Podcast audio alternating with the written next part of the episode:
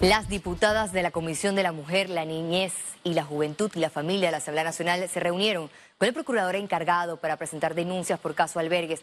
Mientras tanto, el Ministerio de Salud informó que hasta la tarde de este miércoles se han colocado más de 4.000 vacunas a los adultos mayores del circuito 88. Pero mejor vamos de inmediato con las informaciones. Tres denuncias por irregularidades en albergues fueron presentadas este miércoles ante el despacho del procurador de la Nación encargado Javier Caraballo. Las diputadas de la Comisión de la Mujer, la Niñez, la Juventud y la Familia se reunieron con el jefe del Ministerio Público. Allí entregaron nuevas pruebas y testimonios de menores que recibieron todo tipo de abusos. Aquí no puede haber eh, la sensación de que aquellos que estuvieron antes no tienen responsabilidad. Aquí todo el que estuvo sentado a cargo del MIDES, del CENIAF, dentro del tiempo que se ha presentado las denuncias, tiene que atender y tiene que rendir indagatoria de las acciones y las omisiones. Aquí nos vamos a mantener vigilantes, no queremos cortinas de humo, porque se nos dice que tenemos cinco imputados, cinco imputados que responden a mandos medios o mandos bajos. Nosotros queremos certeza del castigo indistintamente de quienes sean. En la reunión, el procurador Javier Caraballo reveló que solicitó un cambio de fecha para la audiencia por abuso en un albergue programada para el año 2023. El Ministerio Público tiene esa facultad que se adelante la fecha de audiencia que estaba fijada para el 2023. Esta fecha ha sido fijada para el mes de julio. No nos precisó el día, pero eh, porque no lo tenía en ese momento, pero sí nos dijo que para el mes de julio está fijada la audiencia que se había dicho inicialmente para el 2023. Así que son cosas importantes que podemos rescatar de esta reunión. El día 3 de septiembre, cuando ustedes le hicieron los cuestionamientos de los abusos sexuales, tuvo Sara Rodríguez, Carla García y Martoda Concepción sabía y conocía el cuestionamiento que estaban haciendo y no hicieron absolutamente nada porque usted no les ha tomado ni siquiera una declaración. Entonces ahí como que dio vuelta, pues, como le dije a ella, parecía más político que un administrador de justicia. Hasta la fecha, el Ministerio Público ha logrado inspecciones en 56 albergues, 5 imputaciones de cargos y 5 detenciones provisionales. Félix Antonio Chávez, Econius. Pero reitero, irregularidades que... El Ministerio Público realizó una inspección ocular en la sede de la CENIAF. La diligencia de la sección de familia y la Fiscalía Especial Anticorrupción fueron parte de las pesquisas del proceso de investigación en el caso de las denuncias por abusos físicos, psicológicos y sexuales a menores en albergues supervisados por el Estado panameño. El fiscal Aurelio Vázquez adelantó que están en la búsqueda de todos los elementos para convicción para dar con los responsables. Tanto la Fiscalía de Familia como la Fiscalía Anticorrupción llevan puntualmente casos que tienen que ver con eh, todo lo que ha salido de los medios que guardan relación con los albergues. En atención a eso hay diligencias muy importantes que realizar y nosotros hoy en día nos encontramos en la Secretaría Nacional de la Niñez eh, y Adolescencia y Familias, la CENIA, justamente haciendo una diligencia de inspección de manera conjunta, tanto la Fiscalía Anticorrupción como la Fiscalía de Familias. No podemos, obviamente, adelantar las premisas de esa, de esa inspección porque ahora mismo nos encontramos en proceso. A pesar de los cuestionamientos, el diputado Mariano López justificó y defendió el proyecto de ley que crea el régimen de certificaciones y recertificación médica. Yo no sé a qué el presidente le llama juega vivo. Yo no entiendo lo que le llama juega vivo. Eh, al final, nosotros no tenemos ni un juega vivo con esta ley. Así respondió el diputado del PRD Mariano López a los señalamientos del presidente Laurentino Cortizo, quien rechazó la baja puntuación en el examen de certificación médica. Tal vez se haya entendido que el huega vivo es que bajen el puntaje. No, se puede llamar Estados Unidos, hay que tener información. esto no es un huega vivo, esto es información. En Estados Unidos se pasa de 32.1 a 51% y en Panamá con 360 puntos equivale a un 34.5. No es un hueva vivo. El proponente de la ley manifestó que los artículos hacen ajustes para el ingreso de más profesionales de la salud. En ningún momento en mi proyecto dice que se elimine el examen, sino que considero que el examen está en un, eh, debe estar al final del internado, no al principio. La iniciativa legislativa y la resolución del MINSA podrían tener un giro judicial debido a las injerencias. Hubo presión y yo le dije hace dos días al ministro de Salud que yo estoy dispuesto a ir a la Procuraduría General de la Nación a denunciar si es necesario que hubo presión se espera la derogación de la resolución que bajó a 34.5% la calificación, mientras que la discusión del proyecto de certificación continuará el próximo viernes en primer debate de la Asamblea Nacional. Félix Antonio Chávez, Econius. El segundo día de vacunación en la arena Roberto Durán continúa sin contratiempos, informaron las autoridades sanitarias.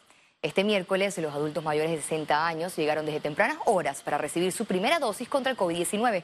Durante la primera jornada de vacunación fueron aplicadas más de 900 mil dosis. La aplicación de las vacunas en sus diferentes fases no ha parado.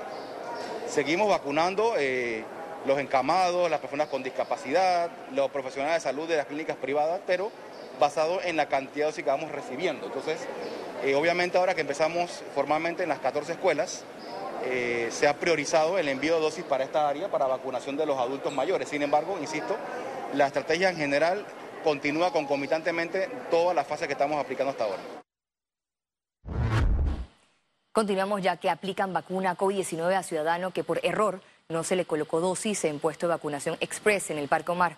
Tras una investigación, el Ministerio de Salud acudió a la residencia del profesor Venancio Caballero y a la misma jefa nacional de enfermería, Eusebia Calderón de Copete, acudió a vacunarlo. Caballero, una persona con discapacidad, manifestó sentirse orgullosa por haber sido beneficiado con la vacuna luego del incidente.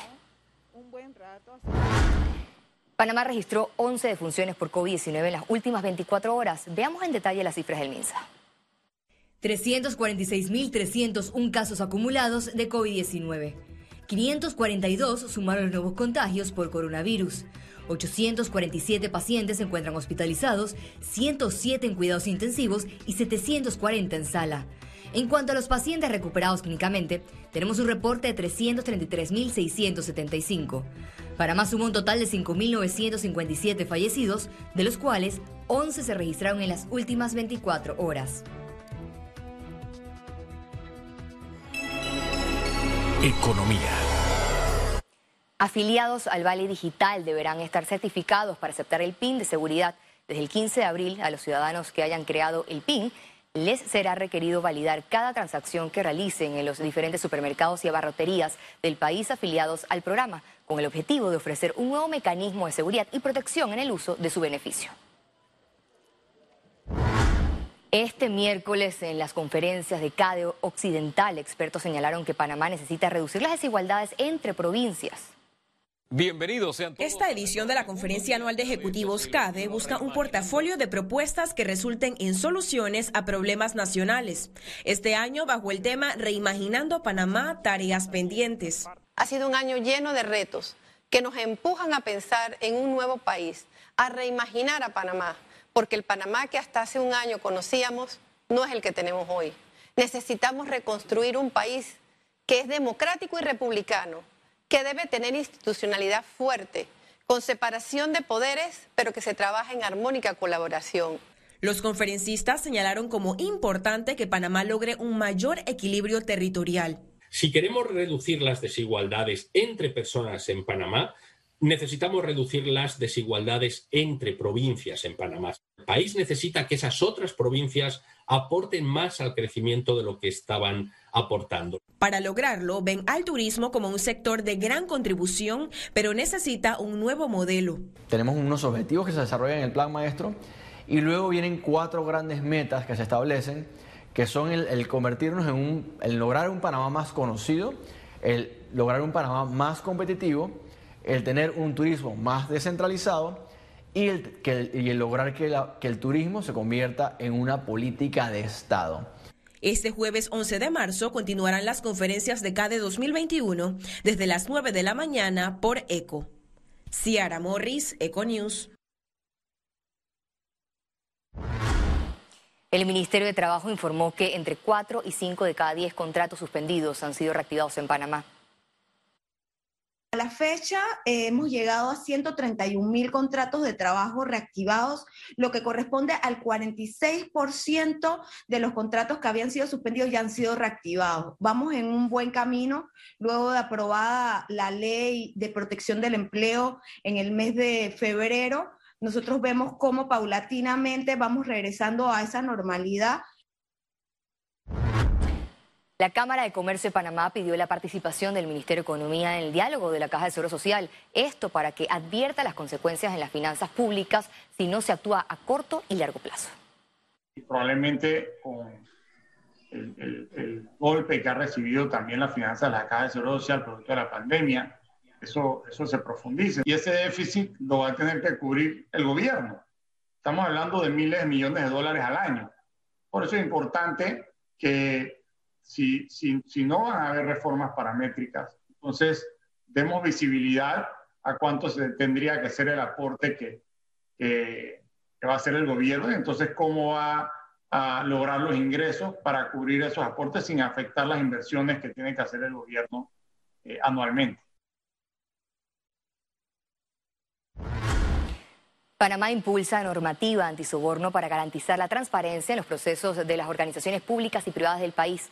La resolución firmada fue diseñada para ayudar a las empresas e instituciones a utilizar mecanismos que les permitan prevenir y detectar este flagelo. Y al regreso, internacionales, y recuerde, si no tiene la oportunidad de vernos en pantalla, puede hacerlo en vivo desde su celular a través de una aplicación destinada a su comodidad. Esta Leonda Go, solo descárguela y listo, ya venimos.